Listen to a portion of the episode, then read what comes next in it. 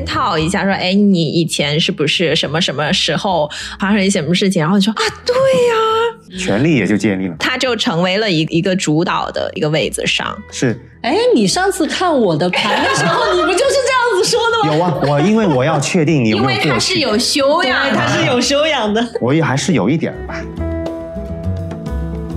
很难的，你想想，你别说出家出柜啊，你要面对的是你的亲亲朋，不是亲朋了，你的你的亲人亲亲族族人之间的那种对你的看法。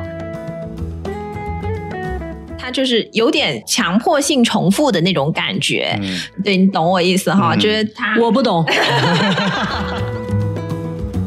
如果你总的你总的是少的话，那你哪怕是流年有，也就是那个样子了。所以就是一丁点。对，所以富二代为什么他是富二代？他有个好爸爸。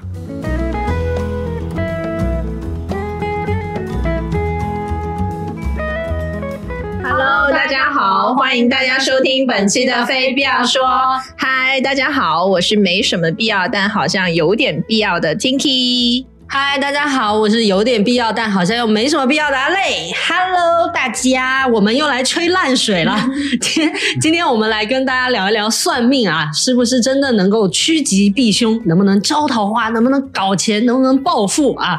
其实 其实是因为之前我跟朋友在聊天的时候，他说起来，就是他有一次。去庙里拜拜，然后在他人都还没回来的时候，就已经有那些阿姨啊、什么同事啊，然后要给他介绍男孩子认识。过于然后灵验，对，然后他就跟我说很灵的，你去试一下，你也去拜一拜啊，看他是真的还是假的啊什么的。所以我们就大家啊，今天我们欢聚在这里，就是为了来跟大家瞎聊聊。那么这次呢，我们依旧邀请了一位朋友来跟我们一起，那他就仍然是上一期我们节目当中的自由音乐人南野，惊不惊喜，意不意外？他其实不仅是对音乐有研究啊，人家不是不仅仅是搞音乐的男人啊，他也搞算命啊，他对算命也有自己的见地啊，没有想到吧？所以他其实他也有很多的案例呢，可以跟我们分享一下。那么我们先请南野给观众朋友们打个招呼。大家好，还是我啊？想不到吧？还是我，啊有点像那些柯南。大家好，还是我。新节子啊！一次毛一到此。但其实我我首先我就很好奇啊，因为你本身你是学音乐的，但怎么会突然间自己想要去研究算命，然后去学这一块的东西呢？可能跟我的成长有关系吧，因为我外公也是从事这一行的，哦对哦，但他没有教过我。但是可能从小经常回老外公那边，就耳濡目染，看到他帮人家算命啊、看八字啊，然后看风水，包括他他帮他自己的墓地也是自己选的，都是。然后他帮所有的家族里面的所有人都要算，然后帮他们去起那些小名，那小名全是要通过五行的喜用来去配合。哦比方新的就是就是就是你缺火啊、缺水啊这种类似，缺什么补什么嘛比。方说，我妈妈的那个小名叫社火，就社就是那个社社系的社，社会的社，然后加了火字，就是她喜火嘛，所以说她，但是她我妈的脾气很大，我不知道为什么要这样子。对，然后我们在广府地区，就是岭南地区。大湾区也其实很兴盛的，每年过年都会碰到香港的那些 那些所谓大师上节目讲一些零星破碎的知识，安慰我们所有的哦，麦玲玲，对，麦玲玲啊，苏明苏明峰啊，峰啊还有那些怪谈的节目啊，那些叫什么司徒法正那些人，是是对 是，不对？所以我们从小就会接触这个东西，然后呢，又会这个地方，我们这个地方其实很兴盛这种这种类型题材的那种电视剧、嗯电影，对，什么道僵尸片啊、道长啊、法术啊这种电视剧。我和我和僵尸有个约会啊，啊都有，然后他们就会有这种奇奇怪怪的东西，然后呢，就从小就会对这个东西就有点感兴趣，嗯。稍微长大之后就会去涉猎，但是还是很很零碎的，一直到近这三年，这个这个疫情爆发了，实在没事干，对吗？就正式还是从书本、从文献入手，好好的去搞清楚这个东西，把之前的零碎的东西重新穿起来。哎，我好奇一下，因为你说文献这个东西，算命还有文献吗？有啊，它每一朝每一代，比方说我们我比较用，就是专心于紫微斗数这一门，它就是从宋朝就开始有的。就我们的祖师就从宋朝开始的，那么就从那个时候开始，就是每一朝每一代，他他们都会有那个刻板，就是那个雕版吧，可能叫雕版印刷，然后就会每一朝每一代。那么现在能够找到最早的是明朝的版刻版，所以说呢，就这也算是一种文献，就是历朝历代它其实是有官方，就有哎不不是官方，是那种叫做私私人民间的去去刻这个东西，然后流传下去，就祖师怎么说的，把它记录下来。其实祖师他本身就是有一这么一本书，就叫《紫微斗数传全书》哦啊，类似这样一种书，然后就历历世就这么传下来，传了一千多年。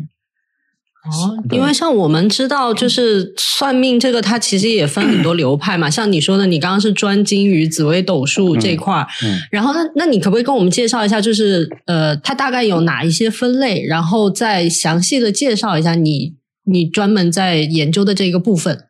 就为什么你会选择紫薇这个？其实我也挺好奇的。嗯呃，因为比方说我们我们中国啊，就有一个名词叫旁门左道，嗯这个就属于旁门左道的一支。所谓旁门左道，就是医卜星象，这全是属于旁门左道。那么这个是属于命理学的这一部分，也就是可能跟这个卜啊、星啊、象啊这些比较结结合在一起。其实以前的医术，它其实跟这个都是相关，跟五行、跟易经的这个理论呢，其实是相合的。所以说，学习中医的人，其实他要进入这一行也很简单。我们学习这个五行、易经的这一这一门的人，其进入中医也不难，只是说它的各有各的侧重。但是大家用的这套东西都是五行相生相克，都是要这个就是它的阴阳五行。底层逻辑是一样的。对对，但是命理这一这一趴呢，其实很多，主要的话呢，会有以下这三个，其中就是一个是包括这紫微斗数，还有一个就是所谓的紫平法，就是我们听的最多的四柱命理，就是也就是所谓的八字，嗯，还有一个叫铁板神算的这些东西，这个都是算命的。那除非还除除了除此之外，还有一些别的，比方说是叫做呃奇门遁甲，听过吗？哦知道知道。在电视剧里面，它变成一种法术，它其实不是一种法术来的，对，它变成一种机关。呃，有有一些有一些说是机关，其实好像七十还是八十年代，香港好像成龙那那一批，还是洪金宝那一批，就有一个电影就叫做《奇门遁甲》哦是啊我我知道这个，但他们其实就是一种法术嘛。但其实奇门遁甲它其实就是一种预测术、占卜术。所以呢，这个这是其一，这是两种不同的，一个是算命，一个是占卜。那么专占卜还有什么大六壬啊、太乙啊这些。那么太乙呢，好像就我是没有办法、没有机缘练，就是见过的，因为太乙是在众多的占卜类里面是占国运的。嗯，就是你说的这个会让我想起，就今年因为是兔年嘛，然后很多朋友其实他们会关心自己是不是犯太岁啊，或者是刑太岁，各种太岁、嗯会不会影响自己今年的运程呀、桃花运啊，或者是 健康什么的。然后买红内裤，对对对，就这个也是一个措施，就他们会想很多的办法，就尽可能让自己的运气变好，或者是不影响自己的健康、事业运什么的。然后我。婆婆她好像也挺迷信这一块的，她就会说啊，年三十的嗯哪个时间哪个时间就不能够开窗，要把窗帘都拉起来，嗯就不能够看到月亮还是星星什么的。像这种的话，我感觉它好像不属于算命那一卦的，但是这个呢，它毕竟也是跟天文地理结合、相结合，那它是不是也会存在一些影响？只是说我们不知道它是。怎么去影响我们的？那同时在微博上面好像也会有很多那种什么占星啊，或者是塔罗什么的，就是反正我不太了解。就他们好像也会有一种血月的说法，就是他们会说。你几点到几点？然后哪一天是什么星象的日子？然后如果你是什么星座，或者是你的上升是什么星座之类的，你就在哪个哪个时间不能够去看月亮。就是如果说你看了的话，可能就会遭到一些嗯，就是不好的东西啊，或者什么，就会有这样的说法。哦，我以为是我怎么样了？我看了月亮之后，我就会变身，就是哦我有一些就狼狼狼人的狼人狼人的潜质在里面。你是什么东西？你是不是想？你是不是想说 e l a m 代表月亮消灭你。血液，我对这个其实这个是属于民俗的一部分。民俗这一部分呢，它为什么要要这么做？这个我是没有办法知道的，因为我们我的生活没有没有这种仪式。因为我只是仅仅学过呃这个算命的其中一部分紫微斗数，但是你提这个问题，我也可以发表一下我的意见。到了那个时候啊，什么血月啊，什么你不能够看，其实你看不看都是影响你的，就该影响你，它还是会影响你。因为我们在这个地球里面，不是说我关了窗、拉了窗帘，它就不影响我了。你就好像女性该来月经的时候，还是会来月经，不是说我不看月亮，月经就不来了。就是 存 是是存存在存在的本身，嗯，对，因为这个这个这个星星球之间呢，它是会有引力的影响，不同的引力它就会影响不同的这个东西。这个月球就影响我们很多了，潮汐就是啊，嗯女性的月经也是啊，对啊，而且每到那个好像月圆之夜，还是好像就是月圆之夜嘛，有一些人他的心情就会变化。所以说，这个在欧洲的那些星象学啊，或者是他们的那个叫星座塔罗这这这一领域的人，他们就会说，到了某某时候的这个血月或者是月圆之夜，某一种人他就会影响啊，受到影响，或许就是这一点。首先心情会有影响，嗯，包括他们星座这一门，他们会讲这个叫做水逆。对对，对是的，是的。其实我是不懂什么叫水逆的，因为我们真的不知道，因为我们中国文献没有这种东西，没有可能有这么有这种说法，但是我没还没有目还没有去到这一这一点上啊。但你不管你怎么样，就是言下之意就是我们人在这个地球上无时无刻不受这些行星的影响，嗯，所以不管你是否看还是拉上窗窗帘都会有。就它该存在的，它就存在在那里，嗯不可能说因为你做了一些什么掩饰。包括其实如果你你刚才提到的这个这个仪式这个东西啊，其实我们人的力量是非常有限的，因为我也认识一些第呃用第三方力量去帮助人的一些人士我很好奇，第三方的力量指的是什么？就巫术那啊，对种吗？，就巫术那种啊，比方比方说呃北方那些跳大神啊，嗯，就比方说哦拜什么狐仙呐、就利用、嗯利用这个第三方力量去为这个常人去做事情的，趋吉避难的。哦，那就像那个那就像那个香港天桥下面现在还有打小鬼的那种，也是打小鬼就是打小人嘛，啊，对啊，对，打小小人这种，我觉得是很没有什么意义的吧。我觉得是没什么意义嘛。其实其实，因为打小人，他其实就是拿一张纸，然后写上那个人的时辰八字或者是一张照片，拿拿鞋就打了，然后就口在口吐芬芳，就这样打，是他他其实是 念一些咒语啦。就什么打你死人头啊，什么打那有气没没没没电没点头。打打那个谁呀？粤语又出来了，啊不！要不要讲粤语了好吗？请你别讲粤语了，I hate it。然后就就是这样子啊，就我觉得没有什么意义，但纯粹就是一种抒发，或者或者说就是一种自我安慰的一种措施。嗯，但其实因为像我们知道的嘛，有一些就是会有一些骗子啊，借着这个，然后借着人家的焦虑啊，或者是不安啊，然后去骗钱。那如何去判断，就是在这个里面是专业的算命，然后还是那种骗钱的神算啊？这种我们怎么区分呢？你没办法区分，啊，因为你没有学过，哎，对不对？你没办法学过，你不知道，就你大家都是知道拿着时辰八字帮你算，嗯，可是我会觉得有一些是可以区分的，但是前提是你要在比较理智的情况下，比如说，你说。比 你说，比如说，就是他讲一些非常就是你扣在谁那里都是 OK 的那些话，嗯，就哦，我我我其实我想刚才刚才想打断一下，就是因为其实是可以判断的，嗯你只要让这个人说你过去的事情，说一件就可以了。过去的事情你的意思是说说过去具体的一件事情发生过什么？事情，就是某一年发生过一些什么事情，算命是可以知道的，好跟不好他都可以看得出来。最严重的一件事情也可以，如果没有的话，是因为你刚好没有，就是早年没有，没有的话是刚好没有是什么意思？就是说你的命里就没有。就是你前半段，就是可能你现在三十多岁啊，你可能二十多岁乃至于十多岁的时候是没有这件不好的事情的，所以说在命里面就没有出现不好的，但是如果没有出现不好，如果他真的是懂得算的话，他也可以告诉你说你没有。对，没有，但是肯定会有好的。比方说，你从有些人童年是就会来财了，童年的来财，那童童年的来财是对童年来财就是么个意思？就是每个月父母给到你一千块钱生活费，哦，就这种也算。这也算。然后如果你童年就来官运，你就是所谓的去当班干部，然后这个学生会主席。但是这种呢，就是也可以算得出来，就是他会他会这样告诉你，你童年就可能在这方面就比较挺挺挺快就接触这个东西，挺早就接触这个东西。哦，但是从命里面的话，我们不建议这么早，但是这个没办法建议。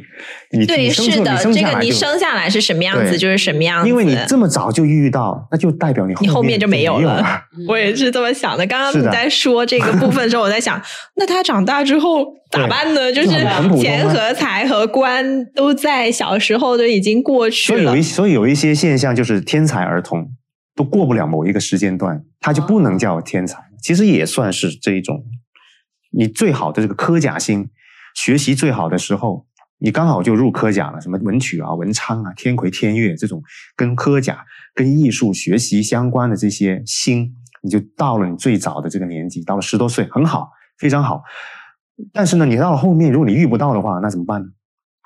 但是他对，但是他小的时候，说实话不来财嘛。对，嗯，那那那，如果你长大又没有的话，其实他长大之后的命运感觉会也挺坎坷的。嗯嗯嗯，因为像其实我们广东这边客家啊、潮汕啊，或者是其他有一些地方的，还大家还蛮相信这些东西的，就是逢年过节什么都会去拜一下，或者是去算个卦啊，然后补一补啊之类的。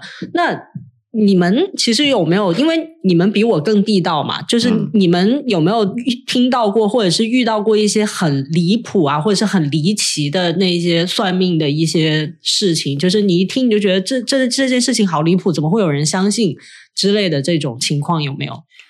其实我觉得我接触的更多的好像还不是算命这个东西，嗯就是他们会有很多奇奇怪怪的那种，也不知道是偏方还是说民间巫术还是什么鬼的处理各种嗯。疑难杂症 这种，就比如说喝符水，对，喝喝符水，我不知道，就是大家知不知道？就是像我举个例子，就像我表弟，我自己亲表弟，他很小的时候，就他那会儿可能是一岁多吧，就他每天夜里到了十二点就会哭，他是准时的。就是以前我们都是用那种摆钟嘛，就是嗯上链的滴答滴答，对对对，然后到十二点噔，我跟你讲，那个钟噔，他就立马哭。他是被那个声音吓到了，是不是？还是不是，很多人都以为是这样，但其实不是的。因为如果吓到的话，那就不止他一个人啦，就是可能大概率的很多小朋友也会。但是当时反正周围的就只有他，然后大家就觉得很奇怪，哎，他怎么就是每天到这个时候都是哭啊？然后当地的那些老老一辈的那些人，他们就会说，哎呀，就是他身上可能有一些不干净的东西，嗯然后就找了一个那种道士吧，然后就给他去写了一个符，就是 对对对对，就类似那种。然后他就是说，你要给他洗澡的时候，就把这个符烧成灰，然后让这个灰掉到那个水里面去给他洗澡。然后因为我舅舅和我舅妈是那种高高知，嗯嗯，对，然后他们就接受，对他们不能接受，他们觉得这个非常不科学。最后让他们接受的是，实在没办法了，就是孩子每天每夜这么哭，真的不行，嗯就试一下吧，反正试一下没坏嘛，因为他嗯不用吃进去，他就是直接待，只是洗澡嘛对、嗯他们又不敢，你知道吗？他们又很因为未知嘛，就很不敢。嗯最后让我爸去的。然后我爸就就在那里，他洗澡，就小朋友拿那个大圆盆，然后放上水，洗澡的过程就给他烧那个符，那个灰看掉下去。你知你们知道，就发生了一件非常诡异的事情，就他那个灰烬掉到水里面的时候，那个宝宝就整个人弹了起来。然后从那以后，他就再也没有在那个点说哭过了，就很神奇。就你没有办法去嗯解释，但是你说你不信吧，好像你又没有办法不信，就是结果摆在了这里。嗯对，就很多诸如此类很玄很玄的事情。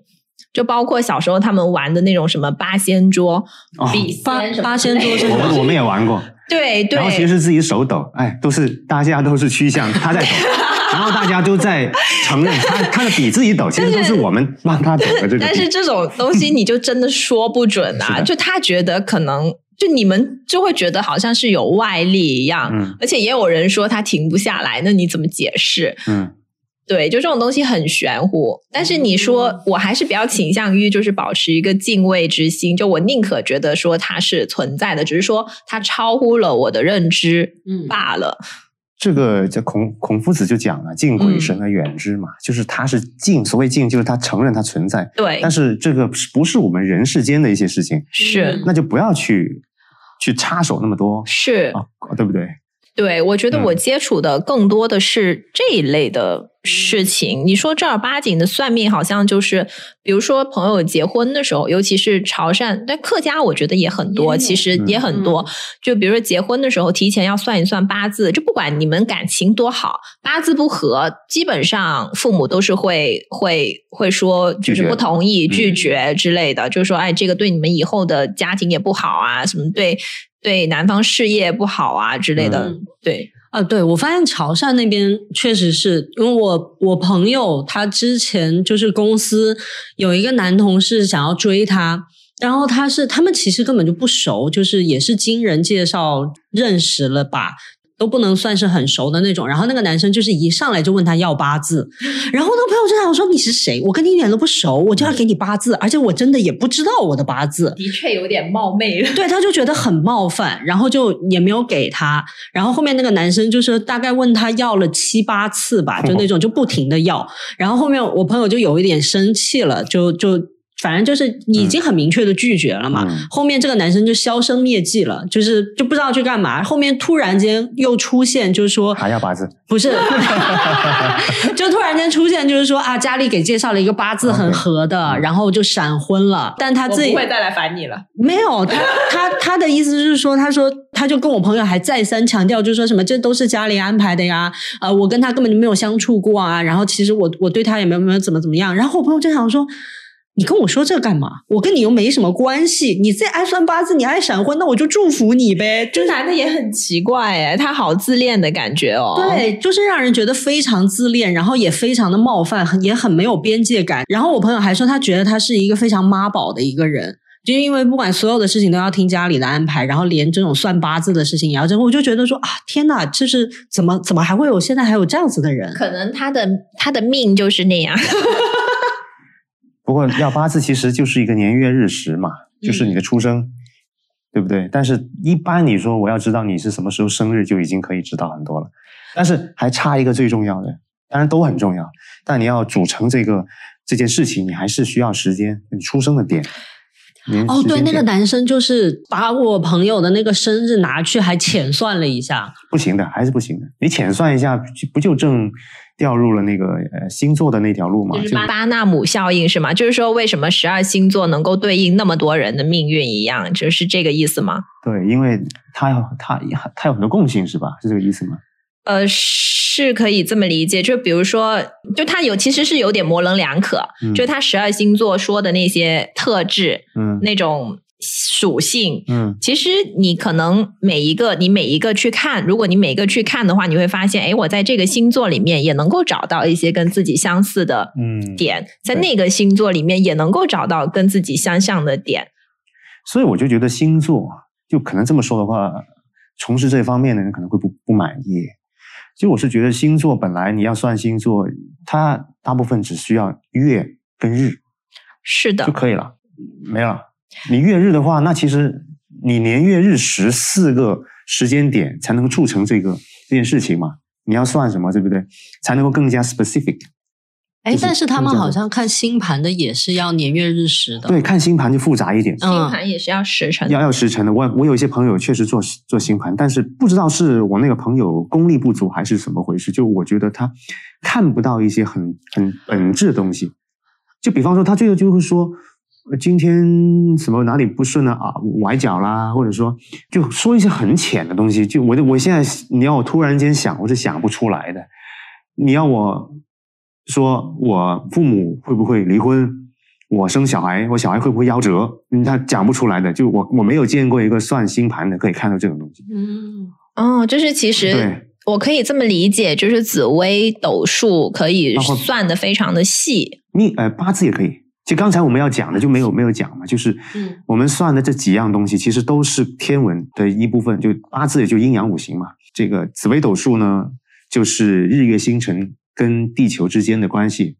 所谓就是太阳、月亮，还有北斗七星、南斗七星，还有其他那些小星一起组合在一起的这么一套系统，就是我们人出生那那一点那个时间点，天上的所有星辰在此刻围绕地球的位置以及亮明暗度，那个就是组组成了你那此此刻你在地球的这个位置。所以我们还要看这个真太阳时，就是你你所在的这个地方的经度，太阳的位置，对不对？因为我们现在用的是东八区的时间嘛，东八区北京时间都不一定是最准的。嗯除非你刚好在东八区可以。如果你不在东八区的话，你必须要结合你所地所在地的经度来决定太阳出来的时间。但是其实我对于就是命理这个会有一点疑问，就是因为哪怕是同一个时辰，其实嗯也是有很多人出生的。就哪怕你是在同一个地点，也是有很多人出生的，对不对？对就你同一家医院、同一个时间，那难道这些人的命运就一样吗？对，所以说这个就是很多算命现在普遍算命的人他不能够解决的一个问题，就是同年同月同日同时双胞胎、龙凤胎对这种，它为什么就不同不同命？对它同命，它也是这个命，就是你用这个时间段去去排这个八字也好，排这个紫微斗数的盘也好，他们都是这个布局，都是这个结果，对吧？但是为什么他们呈现的这个命会不一样？是呃，其实最终要结合这个地理，它没有结合地理，因为这个地理很重要，因为这个地理就是运的一部分。你指的地理是什么地理？就是因为像我刚才说，比如说出生的医院，那这个其实也是地理嘛，地理位置。其实这个地理位置就是刚才我讲的真太阳时，真就真假的真，嗯太阳时，你所出生的不一定是医院了，出生在这个城市，所代表了这个城市的这个经度，就是已经是呃太阳时的体现。啊、我们讲的这个地理其实风水，一命二运三风水。但是双胞胎，对，这个风水不一定是我们山川的那种那种这么大布局的那种风水，讲的是阳宅。你双胞胎，哦你生出来之后，你要分配房间吧？嗯哦，在同盟的时候可以一起住，但是稍大之后，你不要分房吗？还是要分房的。你分房之后就会出现不同的布局，不同的房间有不同的朝向，嗯不同的朝向，用现在的话说，就不同的能量、不同的磁场，就影响你不同的思维，嗯，思维影响行为，行为又比如影响结果说，又比如说有的去。在国外留学了，或者是有的什么寄养在那个什么姑姑家呀，啊也有太多了。这种其实都是属于算命的一部分。其实刚才我们聊了这么多，包括你刚才提了那么多，其实都不属于人间道的一部分。我们算命是人间道的一部分，就没有第三方力量的，没有算，没有神婆，没有、嗯没有什么嗯仙，没有喝什么符水，嗯都没有这些东西，完全就是我们人机总结出来的人与宇宙之间的这个规律，总结出来这一套方法是来指引我们的生活。是算命是这样的，是的，因为命理，命理它理就是那个规律的意思嘛，就好像心理是心的规律，对对对，命就是命的规律。对对对，对你命会呈现怎么样一条道路，是我们人自己总结出来的。但是为什么会总结出来？我们现在没有办法去回答。包括中医为什么把脉可以像一个 CT 一样扫，全部扫完了 是是，你的五脏六腑，左手左气右血，对吧？或者是对男就是左气右血嘛。就你为什么可以两个手就知道了不同的五脏六腑、三焦的气血，就那个那个运行，对不同脉络之对间，哇，这个就这个你解解释不了的。是的，是的，也解释不了。其实命理也是解释不了，为什么我看着星星，看着这个北斗星、紫微星，看着这个这个破叫破军星，为什么就可以到了我们这个人的身上，然后还可以指导我们人，或者说反映我们这个人的这个性格，呃，今后的所有的命运的这个走向、吉凶，为什么可以？我想表达这个部分呢，我就是想说，因为我们前面提到的中医，就这种嗯气呀、嗯这种信息能量啊，就这种无法描述的清楚的这部分东西，跟算命之间，嗯那既然它都是无难以去证实，或者是清晰的让人感知得到，那我怎么来判断说，嗯，我这个算命到底算的准不准啊？或者是哦，如果还是回归到这个问题的话，嗯还是刚才讲的，就是你让这个人，这个这个算命师讲一讲过去，但其实他们一般都会讲的，一般都会去求证一下，哦，因为作为一个有有修养的这个算命师啊，他会想验证验证一下你这个命，你这个时间，你的八字是不是真的是你的。哦，如果真的是你的话，他这个盘上显示的东西，你必然会发生。如果你过去他都不他都觉得不准的话，就连算命师本身如果都觉得不准的话，他会觉得没有必要再算下去。这个我指的是有修养的算命师，我我粗浅的理解一下，就是套套你的话，那也有也有。其实这里面也显示一个权力的一个问题，就是我要让你折服。对，就是有一点不对等的关系在这个里面。就是我会先套一下，说，哎，你以前是不是什么什么时候呃发生一些什么事情？然后你说啊，对呀，然后你就会开始就就马上就建立了这个关系，权力也就建立了。对对对，是的。然后他就成为了一个在一个处在一个主导的这样的一个位子上。是，哎，你上次看我的盘的时候，你不就是这样子说的吗？有啊，我因为我要确定你有没有。他是有修养，他是有修养的。我也还是有一点吧。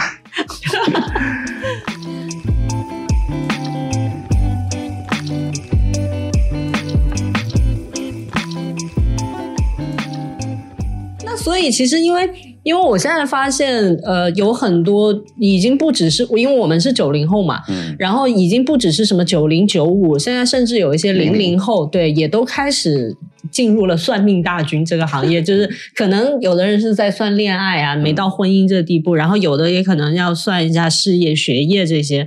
那其实他们算了这些之后，是不是真的就是按照算命师说的，他就可以有一些就是趋吉避害的？这样子的作用，对作用啊，改变啊之类的，哎，可以的，但前提还是你要面对那个那家伙是行的吧？那家伙他不行，找个靠谱的，对，找个靠谱的，这个很重要啊，这真的是很重要。就是我进入这一行，我发现易学难精是这这一门学说或者这一门理论的这个普遍存在的一个现象。真的，你进入门很简单，无非就是五行嘛。呃，相生相克嘛，但是它的不同的组合你怎么解释？然后包括呃，我们这个紫微斗数这一门，我们要以相，它会出现一个相，你要去用相去解释，怎么通过通过这个，它因为这个盘上全是星星嘛，怎么通过这个星星的组合来去反映到我们的日常生活中，其实是很考验这个算命师的这个修养的，包括他的这个人人生阅历的修养。还有他对这个古文献的修养，对吧？就这个真的是要聪明人才能干这件事情，不然的话，他真的是，哎，他是在夸他自己聪明吗？哎，所以说嘛，我现在就是处于一个 处于一个瓶颈期。哎，我发现不够聪明，不够聪明，不够聪明，不够聪明，所以说我不能够单正起来做这个事情啊，我还是要当做一个爱好就可以了，就帮助自己。现在我能够帮助自己，包括帮助朋友们，就解决一些比较。呃，棘手的一些事，这个还是能做到。但是你让我再讲太讲的很厉害那些，我就讲不到了。嗯，也没有必要了。我们能解决一些，足够了，就够用就行了。你怎么能够呃发财发的顺一点，对不对？你的恋人怎么找的符合你多一点？嗯，对吧？两个人结婚什么时候能有好桃花？对，好桃花，什么时候结婚会好一点？对吧？然后你的小孩生出来之后，如果你的小孩的八字跟你不是很合的话，怎么可以让你们母亲子关系更好一点？已经很好了，能解决这个。我打包票，我能做这个。我觉得 我他打包票，你们知道是什么意思吗？就是他可以干这个事情。对，刚才你的问题就是问能不能做这个事情嘛？其实，如果是有修养的，还是要讲这个。有这个相应修养的算命师，他如果能够看清这个问题，能够找出这个端倪所在，他能够做的，他能够给你指一条路。哎，但其实啊，对对对，我先打断你一下。但其实，因为说我，因为我们认识你，我们知道你是靠谱的，我们很了解你，所以我们有疑问，我们可以去找你嘛。那其实很多呃，我们看到的那些。我们也不认识的人，一些一会一些就是田野观察啊，一些田野观察，大部分其实他们是在网上，比如说一些免费的，自己就测一测，或者是什么小程序啊啊，对，还有淘宝，就是淘宝上其实很多那种，就是什么算命塔罗，什么五百、三百什么这种，他们他们很多可能都是这些渠道去找的，所以就是说，所谓的靠谱的，或者是呃可以相信的这一些，那要怎么去找？去哪里找？这个很难，黄大仙 很难。包括我，我最近其实也在听一些一些相似的这种节目，嗯，就是很多人讲算命嘛，我也听了一些，其实都是挠痒痒讲，就割靴挠痒，嗯，是吧？就是他说的不到肉，可能是因为节目的原因。比方说怎么改运，命是不能改的啊，可能改运。那那改运有什么方式呢？这么我们传统的一些这个说法就是你要出家，对不对？你要去呃认一个干妈，认什么？认一块石头或认一个树，包括认这个某某神。我就已经是认这个北帝的，就北方玄武大帝的，我是认他做干爹的。以前我爸没有经过我的同意，就就直接把我。哎，以前以前就是就是那个年代，我不知道是老广这边还是怎么回事，就很正常。因为像我弟他也是，就是哈，反正说他。嗯，是小儿子还是什么的？就是反正不好还是怎么样的，嗯，然后就要说要去认干爹，然后就认了一个干爹，然后他也还有我弟还有另外一个名字叫曾曾佩山哦，然后增加的这么等一下这么这么突然就把弟弟的另外一个名字报了出来啊，无所谓，因为他不 用，知道，因为他不用，然后他那个就他就是这种啊，就什么过继给他，然后就说什么命运会更好一些。啊，而且那个年代是很流行，呃，男人女女名，对，什么男生男的很多是叫什么山呐，什么敏啊，还有很多思敏啊，还有很多不就是农村会见到的，就是改这个名字改的很丑，改的像狗一样，对，就让它好养一点。你改那么好的话就不好养。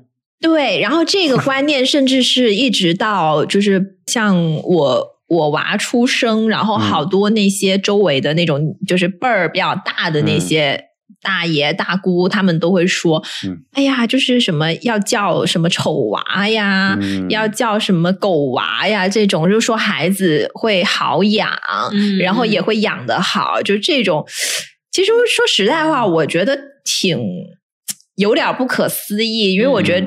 就如果是从心理学上来说，我会觉得你越较差，它就越差。对对，但是不知道从命命理上的话，就我不知道其他命理，我们这一门呢是不推荐这样的，因为没有意义。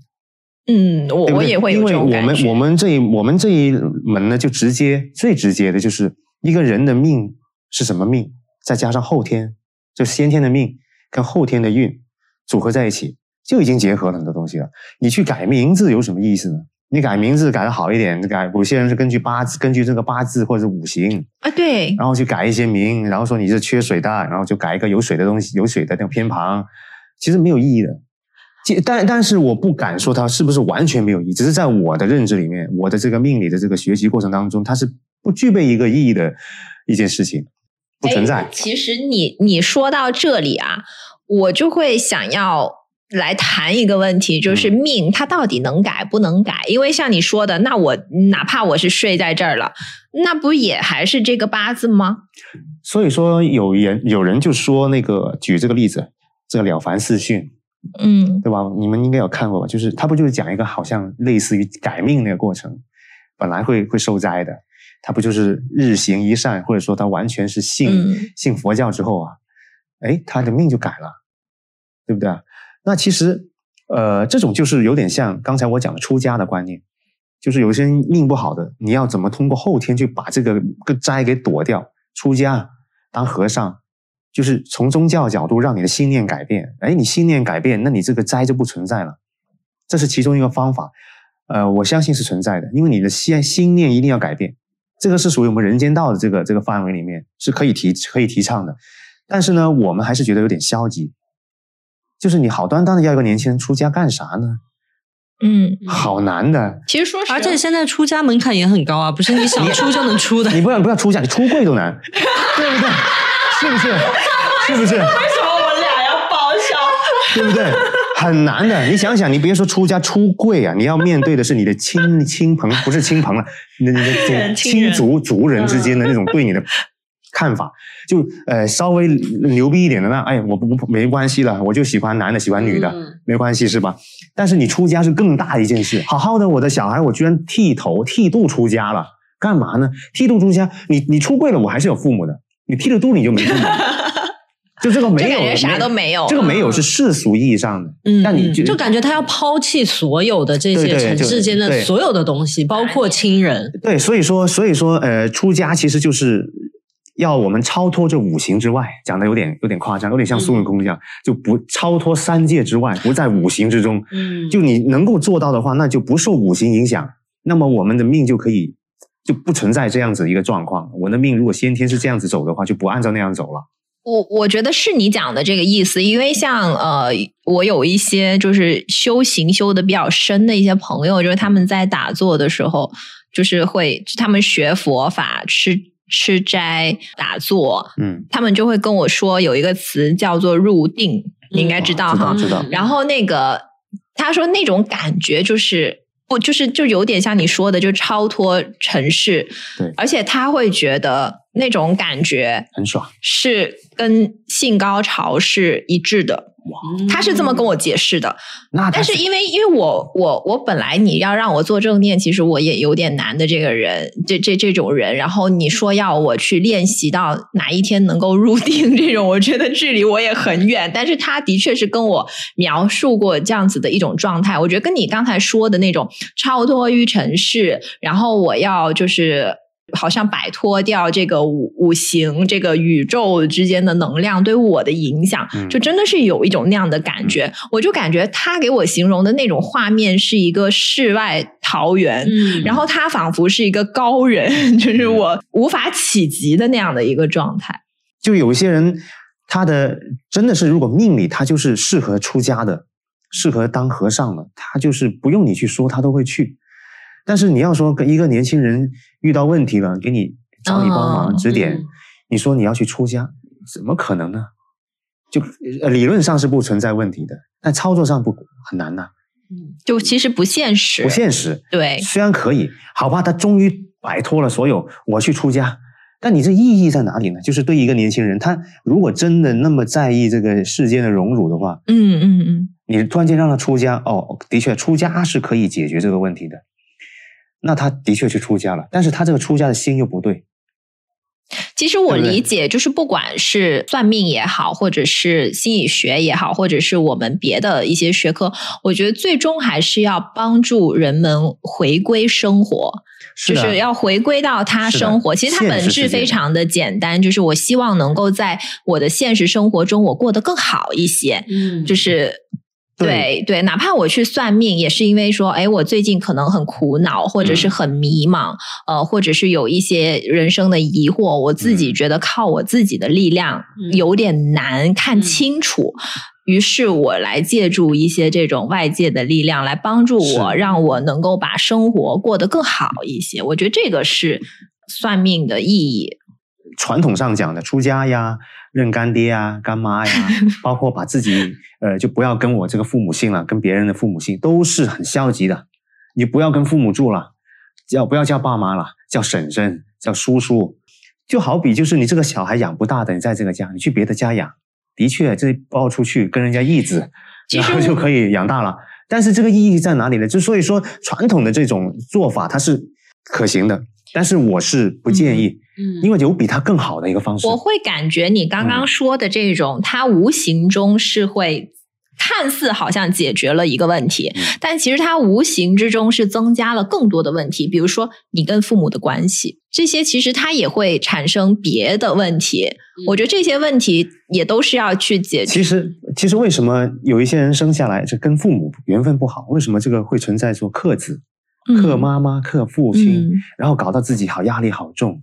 其实这个就是同一屋檐下，不同的位置，你是什么身份？你是爸爸的身份，你是妈妈的身份，你是儿子的身份，你是女儿的身份，或者说你是长子的身份，你是二子的身份，长女、二女等等，不同的身份，它就会有不同的这个方位。你是属于哪一个方位的？你要睡对那个方位，你要把那个卧室安排到那里去，就不存在这种问题了，对不对？为什么有一些古代的说法，就是传统的说法，就是说把这个儿子放到那个儿放到那个家去，嗯然后就因为那个家，他有那个，但那个家的那个那个八字，就父母的八字是没有这个问题的。比方说这一家，我家的小孩他克我，就所谓克我，就是我会我会中年不在，对吧？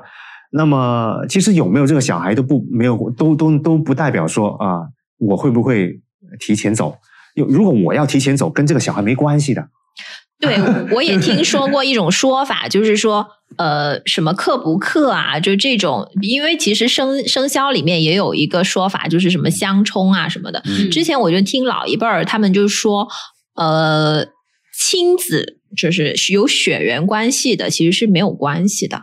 就是他们就是说，但是就对于外人来说就会有关系，他们是这么讲的。有这已这已经存在例外了嘛？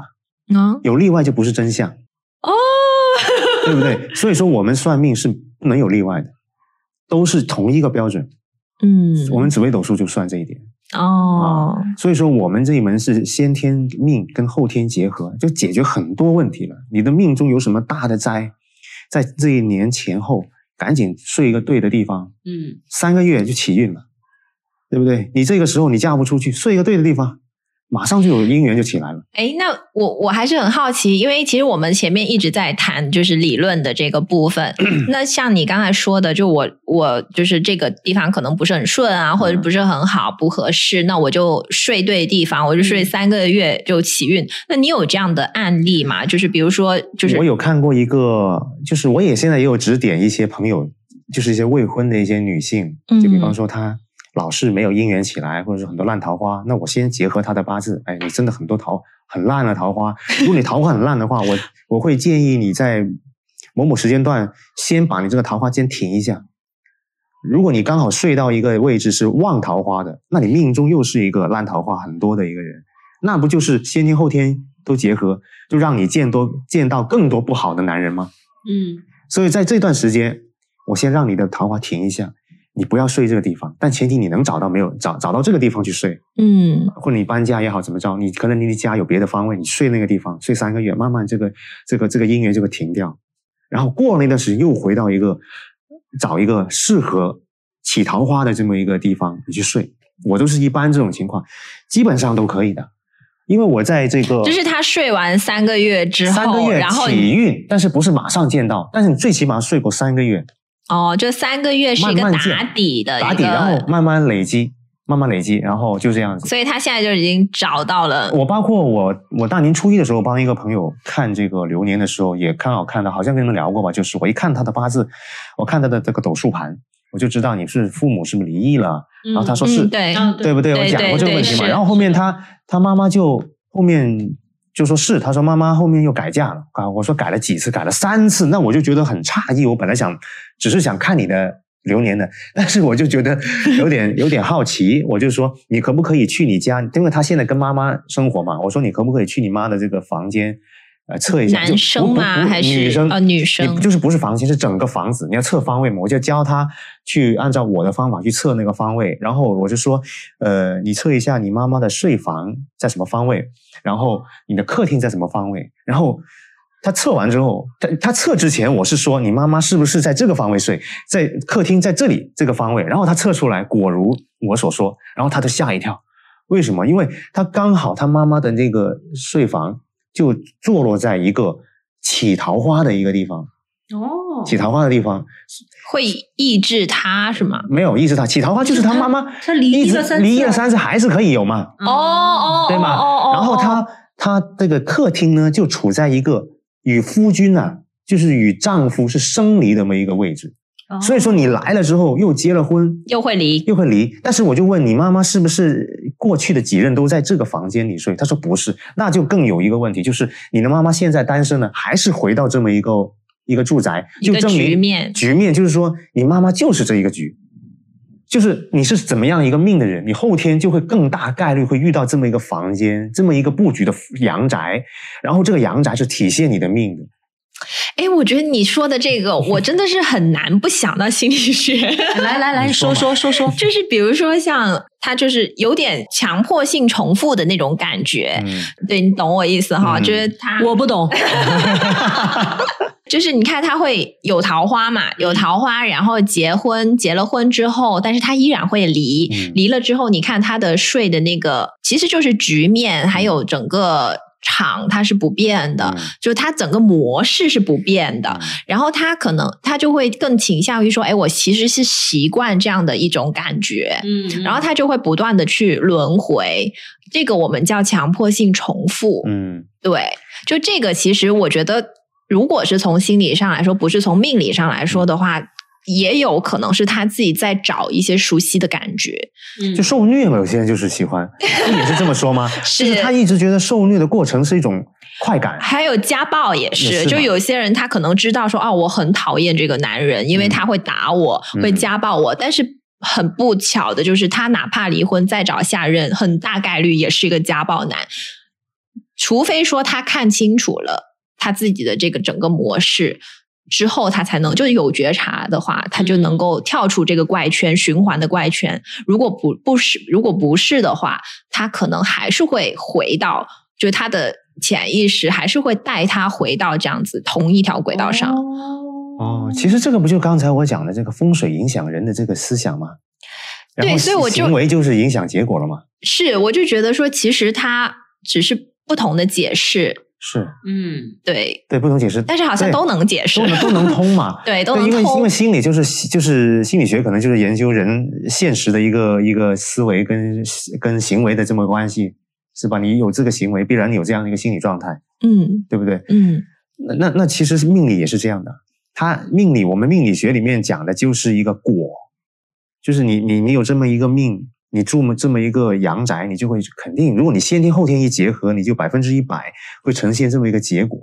然后我们中国人，我们易经里面有一句话，就是“君子去去谋，以果决其行”，就是用结果来去决定我们的行为。这是结果导向。对，嗯所以说中国人是很现实的，就是中国人去去创造一样事一一一个学说啊，肯定是为现实服务的，就不存在说呃创造一个东西居然没他妈用，没鸟用，不可能，中国人不做这些这些这些操蛋的事，不做这些事情的。就是你要去发明一套学说，必然是对现实是有指导意义的，不然你做来干什么？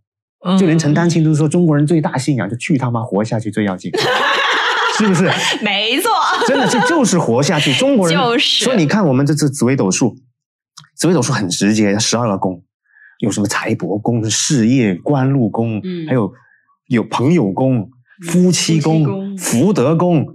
那全是我们的人的所有的现实的关系，以及财路、事业的关系，这是最实际的东西，没有任何呃浪漫主义的东西，没有的。哎，你说紫薇，因为今天听你细说，我才知道原来紫薇也是十二宫，对，十二那跟星盘很像。因为我之前呃也是因为那个胡因梦哦的原因，就是有了解过一些星盘，对对哦对。然后我就发现，其实星盘里面它也是十二宫，嗯然后呢，它是有分呃好几个盘的，嗯就比如说一个是固定盘，固定盘就是你的命格固定了的，那个是嗯没得变的。哦然后还有一个就是好像是会流动的盘，有点像你说的流年，就是哦它也是会随着你的。嗯，命运就是年龄的增长，然后你的就是啊不同的这那个确实像像对对对，是不是？像所以我就感觉，哎，好像还挺像的。然后他们也是，也是关心嘛，他们也对他也是关心，嗯对。就我记得以前我看那本书还看得挺挺入迷，然后那会儿就我另外一个朋友，然后他也就学着自己看嘛，嗯然后他那会儿还跟我说，他说，嗯，他说我觉得你。呃，这一世会嫁一个很有钱、很有钱的人，就类似于马云的那种。然后我还在等，我还在想说，嗯，我的我的那个非常有钱的 马云的老公在哪里，首富在哪里？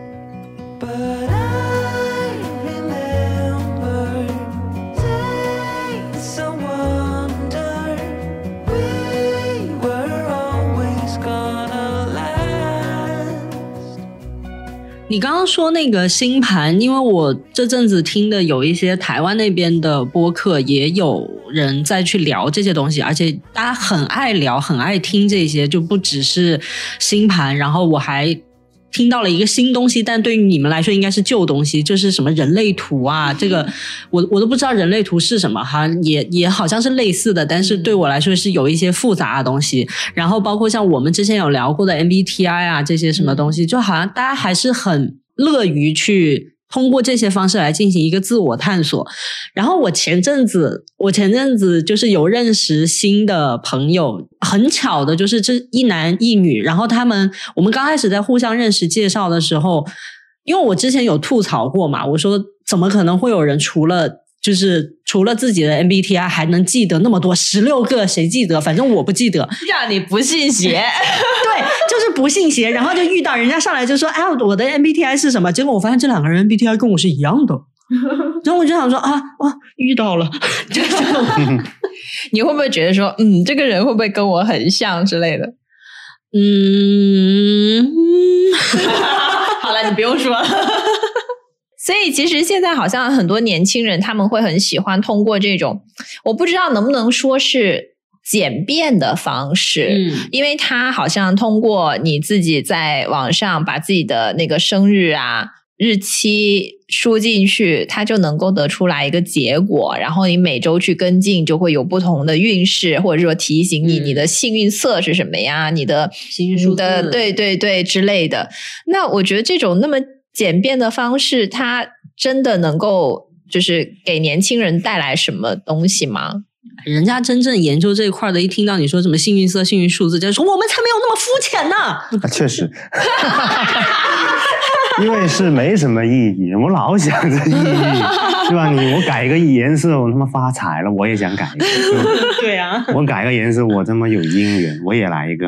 是 但是，但是你不得不说，就是很多年轻人他们真的很执着于，或者是说很沉迷于这个里面，嗯就以至于他们会贯穿到他自己的人际交往里面。啊，对你说到这个，我就想起来，因为我是从来不拜拜的，嗯因为我们家就一直没有这个习惯，嗯我本人也没有接触过这些。然后我就听我朋友讲说，人家现在去拜什么领域垂直细分的很嘞，嗯你要把你的需求描述的很清晰，然后甚至你要报上你的身份证号、你的电话号码，你要说到这么细哦，然后人家佛祖才会就是啊精准投送，然后。然 后我就跟我朋友讲，我说我们我们就在那里就是开玩笑嘛，大家在聊天说，佛祖已经已经努力了，已经已经帮助你了，你自己本人也要努力一点才行啊！不要不要塞了这个东西，不要浪费了嗯我打个。岔，其实我们现在这种寺院，呃没它它的存在没有问题的啊。但是呢，我们要认识它的根本，嗯，就不是去到这个寺院，去到这个佛寺，然后我们就去拜，然后去求。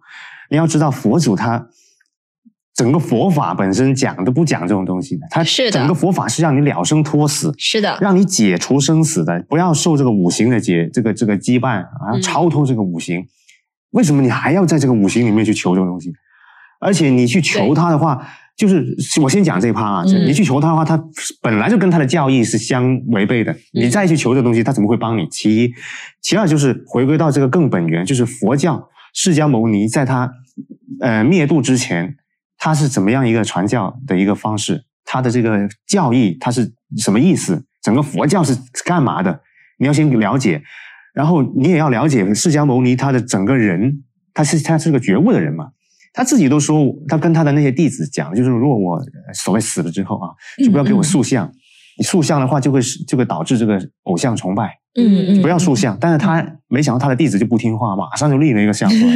你一立了个像，那不就是让这个偶像崇拜是这件事情不就成立了吗？嗯，所以导致现在迷这个佛教最讨厌的，不能叫最讨厌，最反对就偶像崇拜，因为当你偶像崇拜，就是颠倒众生的开始，远离颠倒梦想嘛。嗯究竟涅槃，你要去远离这个东西，但是你恰恰你后世人全在做这件事情，你不就是很很违背这个佛事吗？是的嗯而且佛教由始由始至终全是人，我我觉得对不对？佛啊、菩萨、罗汉全是人，嗯但你去把它塑像之后，然后呢，有一个神的概念，有一个仙的概念，你你让你让这些佛菩萨，他那些人怎么样去面对这件事情？所以说，有一些呃修行的人，就是他在这个世间肯定会有这种人啊，嗯就是肯定会有这种呃第三方的这种力量的人存在。他说，现在寺院是否真的是你你所拜的那个东西啊？那个像是否真的是你你以为的那个？你拜这个菩萨这个像，观音菩萨，嗯他真的是观音菩萨吗？这个就引起我的思考，就是呃的确就很多很多这个众生啊，可能会借这个这个这个这个塑像来去得到一些好处吧。就你刚刚说的这个部分，我会想起来，其实我身边有很多那种所谓的就是佛教徒什么信佛法的那些朋友，但是其实我们也会留意到，现在的佛法其实传着传着，其实很多是已经变味了的。嗯就包括你刚刚说的那个塑像，它既然它如果把像塑起来了，其实就不佛了，嗯因为在佛陀眼里众生是一样的。嗯嗯那就好比我之前去寺庙，我记得很清晰，就是那些朋友，他们就说啊，他说你你你你不拜一下或什么的，对佛祖不敬啊，或者是然后他对你不好啊，什么什么之类的，类似的啦，或是说你的那个什么没有捐功德啊，因为因为有时候没有零钱嘛，我是觉得说心诚则灵啊，就是你不不是说我要给你钱才会灵，就是我没有这种这种心念。他就这么说，那我心想，那就不是佛类啊，嗯。因为如果是佛，他就是众生都是平等的，嗯不会说因为你你做了这个事情，我就对你好一点；你没做这个事情就，嗯就就对你不好一点，就没有这种说法。因为在他的理论里面，就都是你自己的事情，对你的，因果，就是你说一句话犯了口德，犯了口业，是的是你自己要承受这个果，是你种了，这个因得是果，你自己要承受，跟我没关系。就是你当着释迦牟尼骂他，这是你的自己的事情。对，所以现在就传着传着就很妖魔化，就是觉得说这个 其实还是跟就变了味我个人觉得还是跟这个种这个根性有关系。哦所以说，佛教传到后面，传着传着就变成只是念阿弥陀佛就可以了，就不用念啥了，啥经典都不用念。当你念经典的最终的核心，你要了解经典，然后这经典的东西你要回归到你的生命当中，你要实践。你不实践的话，这个经典，你你你哪怕仅仅是一句就“观自在菩萨行深般若波罗蜜多时”这句话，你就可以去实践了。你怎么实践呢？什么五蕴皆空，你你都要实践的。六十什么六尘的这种那种意义这种概念，你要去实践，怎么斩断它，这个都是我们一般人也可以做的。然后让最终还是回归到自己，就是自己要修行这个部对，所以说有我忘了是哪一个才会开哪个哪个和尚说的是这个和尚其实是高级说法，不是所有人都叫和尚的，不是所有出家人都叫和尚。他讲的是人间佛教，好像是台湾的那个那个那个星源大和老和尚是吧？星源法师我不记得了，就刚刚嗯刚刚涅槃的，他好像就提出人间佛教这一点，就是你的最终就是回归到你的日常生活当中。你的让你的心念发生变化，让嗯我们的欲望相对减少一点。你不要减那么狠嘛，谁都要谁要都要生活都要生活，谁都要这个社会还是要运转，人类还是要繁衍的，不是每一个人都要去寺院出家，呃，去去守这个清规戒律。但是你嗯对人类有功有没有伤害就不错了，嗯对人类没有伤害，对自己生活有有一定的这个正向的影响嗯指导就可以了，心念变化就很好了。其实你说的这个跟 Pinky 你的那个心理咨询，我发现其实这个部分是相通的嘛。他不是就是他说的改变心念，其实就觉察对你要有自我觉察，然后你去反省内省对。是的，所以说他那个观自在菩萨就是观内在，对他还是这一点。哇，我觉得我们聊到现在，大家状态起的非常好嘛，就是希望学科融合到了一起。不是我们这个不叫学科，没有进入大学，不要叫学科。哎，在国外是有占星学的，哦，它是有这个这个那宗教也有神学嘛，一样嘛。对啊，对啊，对啊。希望有人能够坚持听到听到这里吧。老祖宗的智慧就是以果决其行，哪个结果好就做哪个。嗯但是你说我非要说你你是结果好的，但是我还是不去，我不还是不找你也可以。但是也有一个问题，就是就比如说像我们提到的年轻人，他们会想要去算命，嗯会想要啊终于去知道。回来了哎，我刚才在想，我刚我刚刚一直在想，我前面到底问的是什么 问题？怎么会讲到这里来？然后就是就他们会想要去算命，想要知道自己，其实就是想要知道自己的结果嘛。那像你刚刚说的，就是以结果嗯，推，就就决决决定他的行为。对决定他的行为。嗯但是问题是，这个结果我并不知道，只是说我只是希望我的结果是好的。嗯嗯对，所以说我们既然如果从在命中算出你的结果不好，那我们就通过后天的运来去把这个结果导向好的一面，那不就你就你就可以希望的东西不就出现了吗？哎，但有的人就是这样子啊，他说你说好的我就信，你说不好的我说你不准。是我我有时候我去算的话，就是他这个命挺好的，我就很开心，我就可以马上说出来了。但是碰到不好的，我就开就会就在想，究竟怎么跟你说啊？如果是碰到一些非常重大的问题的时候，我该不该说？有一些前辈也说生死不能断嗯啊，嗯确实我生死是不说了。嗯但是命中有一些大灾难的话，我也不会直说，我可能就是说你某个时间点你要注意，或者说你十年之后再来，哦因为这十年中你没事，但如果你十年之后你忘了这件事情，那是你的命中，嗯，对不对？因为你这么早跟你说，没准你还会忘记。哦，难怪你上次要跟我讲的时候那么犹豫。还好啦，你的你的没有没有什么好是因为你不是一般的人，我知道。但是还是会有年轻人觉得这你怎么能决定你这个就是我的未来？就是你算出来这个结果，就是我未来要去面对的结果。嗯所以说这里面就是存在一个人，你如果刚好是一个很倔的人，你要去做这件事情本来就很难了。你要找算命师这件事情，其实也还是对他来说是个挑战。就嗯我只相信我自己，这种很倔的人是存在，很顽固的人是存在的嘛。嗯但是他最终为什么也会去找这些人？肯定也是为势所逼啊，对不对？也可能是因为好奇心，我就去找一找。但是你找了之后，给你算出来，你不信，但是你失败的机会只有一次，那一次就是你失败的时候，就是那个命中出现的时候。其实我你说这个时候，其实我还是会觉得，就是跟跟心理咨询也是蛮像的，就是它并不是说。单一的一方面，我说我告诉你怎么做，然后你就会变好，或者是你怎么样，它其实是一个合力的结果。就我可能给你算了，嗯。但是那你得信呐、嗯。那你不信的话，那你就只能还是按照你该怎么走怎么走。嗯，对，所以说合作嘛，所以说，一般这种他算了之后又不信的，包括不管是找你们心理咨询师，还是找这种命理师预测，给你说出来一套方案，你不听，你自以为是，那就是他自我的聪明在导在在掌控这件事情。嗯，但是我们还是中国老智慧，老智慧教我们就是，宁愿你是听明，也不要聪明。嗯听明听跟听跟聪在繁体字上其实就是一个偏旁，嗯不一样。听明就是我们耳朵要清明，听什么忠言要顺。嗯但你永远觉得我自我聪明的话，那听明不不在不在首位，而在次位的话，那所有的好的都不会进入你耳朵里面。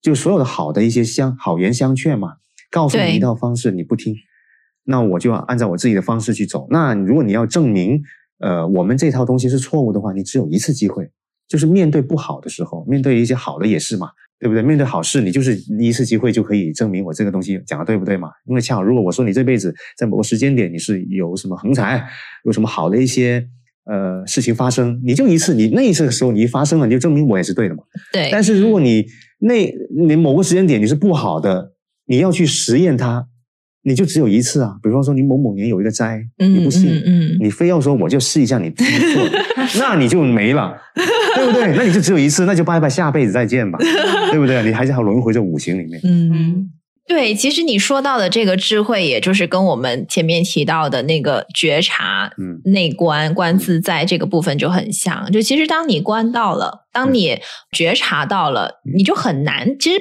本本身就你觉察的本身，你就已经脱离了原本的那个轨道了。是你心念改变了嘛？是，所以说我们讲的人间道这一点很重要的，天地人结合在一起的时候，才是真正把你的这个人的这个命运啊导向，就受这三者影响。嗯真正的命运导向就是天地人结合在一起。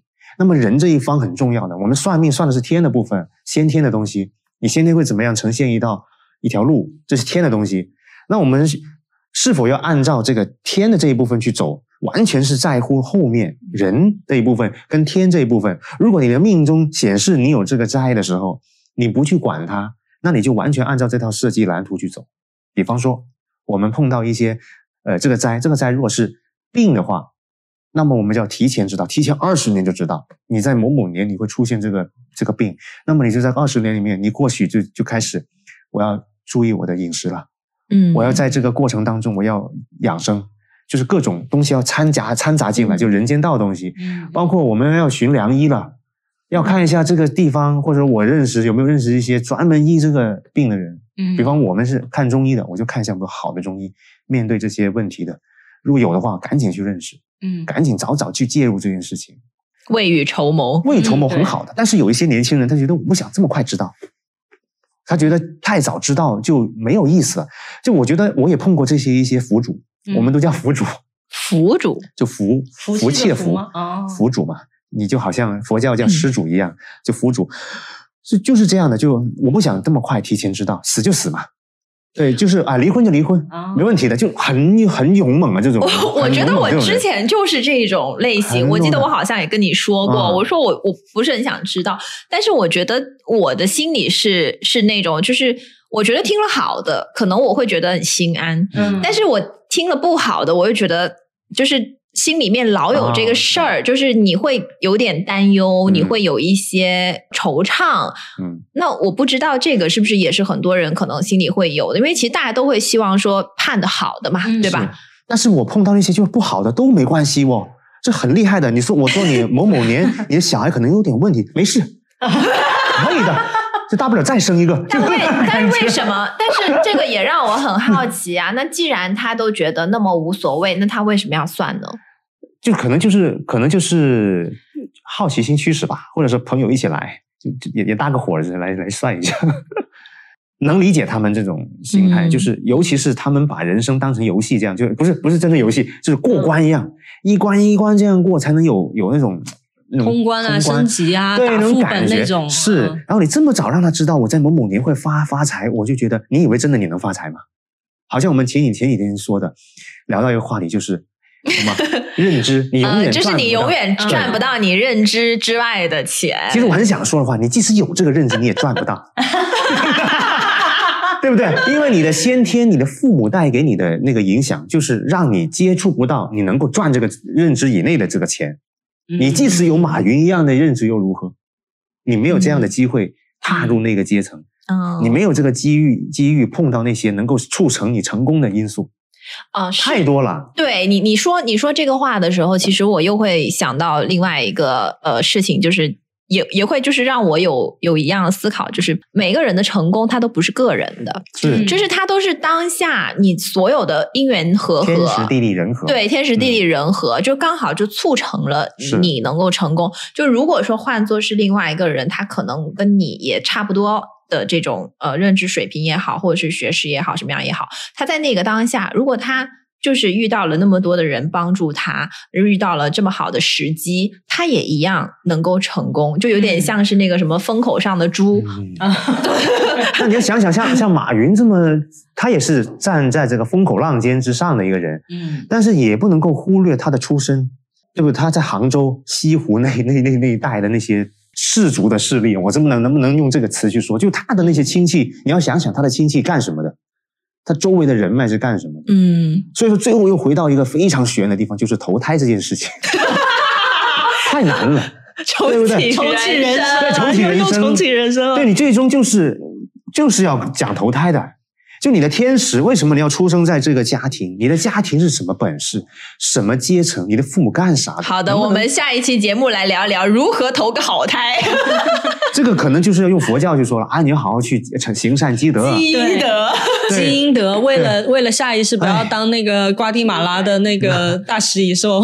所以说，最后就是你该怎么活就怎么活，能让你这一辈子相对顺一点，你就怎么顺一点，没有必要去呃去挑战。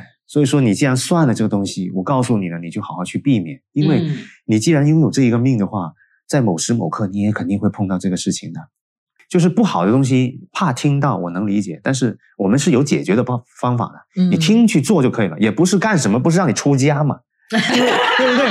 也不是让你认干爹嘛。对呀、也不是让你去拜一个石头做爸爸，是吧？然后我就是猴子，就我就是石头爆出来的，也不是这个意思，就是让你找一个好的房子住，找一个符适合你自己的。哦，我适合东边，你去住住住东边的厢房，就这样子，有什么难的呢？所以，其实我觉得，就是这个结合，就反观到我们现在的年轻人，大家都在聊的一个话题，就是现在的社会很卷。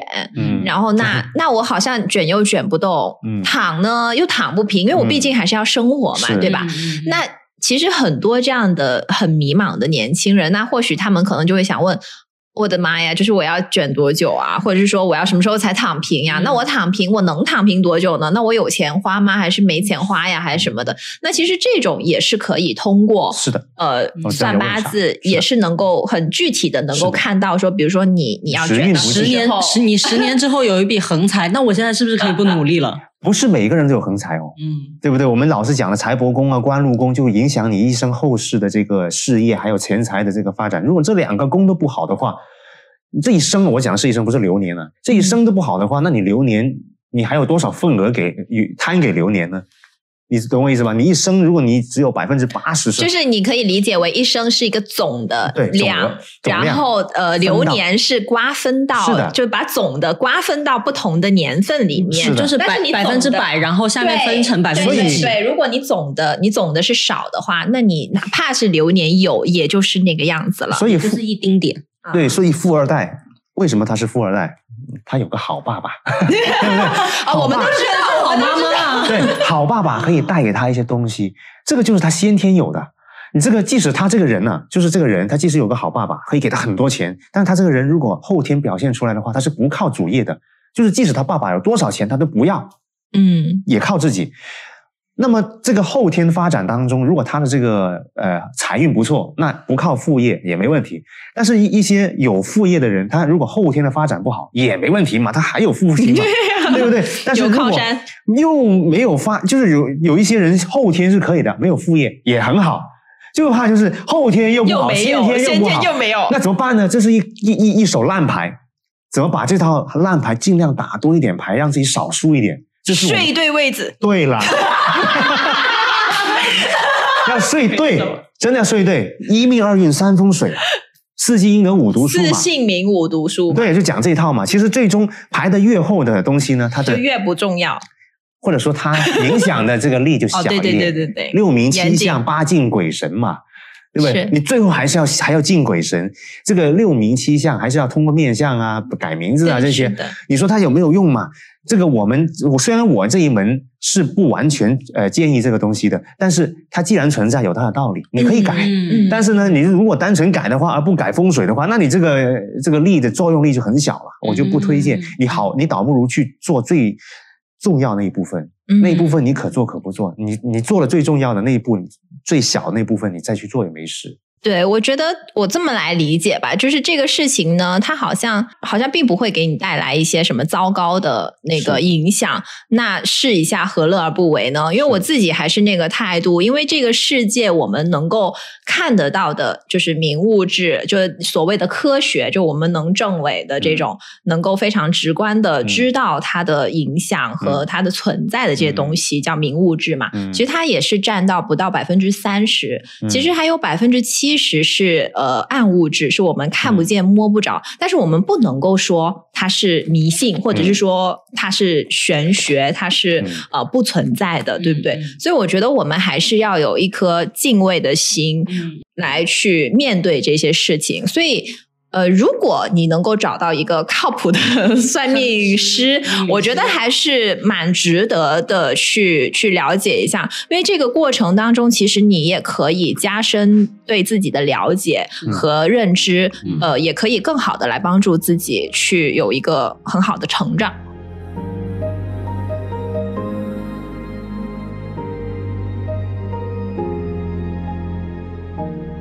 的，那就在这里祝大家都找到一个属于自己的好方位啊，睡个好觉，睡一个好的位置。但是怎么样找呢？就看缘分了。可以找你吗？我想问一下，就如果说有我们有听众朋友想要知道，就是自己的一些命理什么的，也可以啦。可以找你吗？对，可以啊。哦相信我的话，我可以可以可以讲讲。好的，嗯，就是 找对，愿意想想要找南野了解一下，然后算一算的话，那可以留言 给我们，或者是在呃微博或者是 ins 上面跟我们联系都可以。这个是我们比较常用的社交软件。哎，你贵吗？因为这个不是我的主业，我随缘的，爱给不给。我我这里还是要更正一点，就是有一些人会觉得我算了之后要不要给钱，不给钱的话会怎么样？当然有一些有一些很很顽固或者很很很传统的一些说法，就是一定要给，不能够不能够算这个白卦什么的，就白嫖，对，他会觉得这个东西你算了之后不给钱，不买断它，对自己不好。其实我觉得要不好都是我不好啦，关你什么事儿啊？是不是啊？你不给钱跟你没关系啊。就是如果真的是泄露天机的话，是我泄露天机啊，跟你没关系的，是不是啊？对不对？但是还有一点就是，还有一些很多人呢，很怕给给八字，就觉得这个八字泄露出去，就怕对自己不好。这个又是不知道被哪一些巫术影响的，就下降头啊，用你的八字去去下一些迷术。嗯，是的哦有听过有听过，就我就觉得这个东西要更正一下，这不存在的。当然，这个不存在是在我的认知之内的，就是我们是不搞那些东西的。除非你你把那些八字的东西是不是给一些专门是做不利的一些人？但是我告诉你，这件事情对他也是一种很大的一些损害。如果你是的你相信，反噬是吗？对你首你首先你是承认这一套东西，对不对？嗯，你如果是承承认这套东西的话，那你也要承认那个人他在作奸犯科的时候，他要受受这个报应的。嗯，他怎么可。以可以干这些事情呢？如果他真不怕的话，那等着他的就是报应嘛。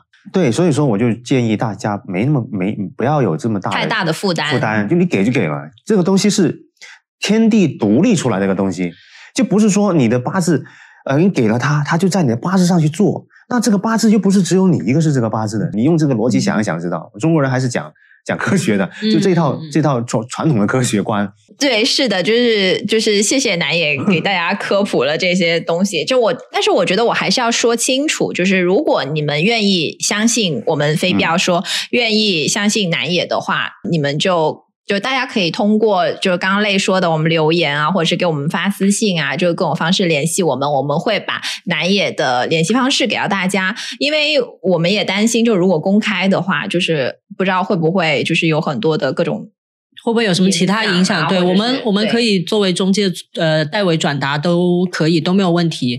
就反正前提是大家听得高兴，大家有一个信任在这边，对就 OK 啦。然后也算是我们给大家的一一个小福利吧。嗯，对，好的，那么以上就是我们这期的全部内容啦，谢谢大家，希望大家听得开心。如果你们有什么想法，可以评论让我们知道，或者你们想听什么，也可以留言告诉我们。喜欢这期内容的话，就评论、分享加订阅，这是对我们很大的帮助和鼓励。那我们下期再见啦，拜拜。好，谢谢南野，南野说拜拜。拜拜。